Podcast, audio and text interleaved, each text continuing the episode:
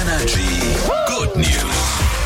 Jeden Morgen haben wir gute Nachrichten, die wir so finden können. Und die fängt kurz mal traurig an. Aber keine Sorge, es gibt ein Happy End, das kann ich jetzt schon mal versprechen. Denn die Mama von einem jungen Mann mit Down-Syndrom, eher Anfang 20, hat nämlich eine Anzeige aufgegeben im Internet und hat geschrieben, hey, mein Sohn ähm, hat nicht so wirklich Freunde und ist relativ einsam. Und sie hat wirklich angeboten, dass wenn jemand mit ihm Zeit verbringt, zum Beispiel ein bisschen Konsole mit ihm zockt, sie die Person bezahlen würde dafür. Bezahlen für die Freundschaft zu ihrem Sohn. Und das haben Leute gesehen, haben sich gedacht, das kann doch nicht sein, um Gottes Willen.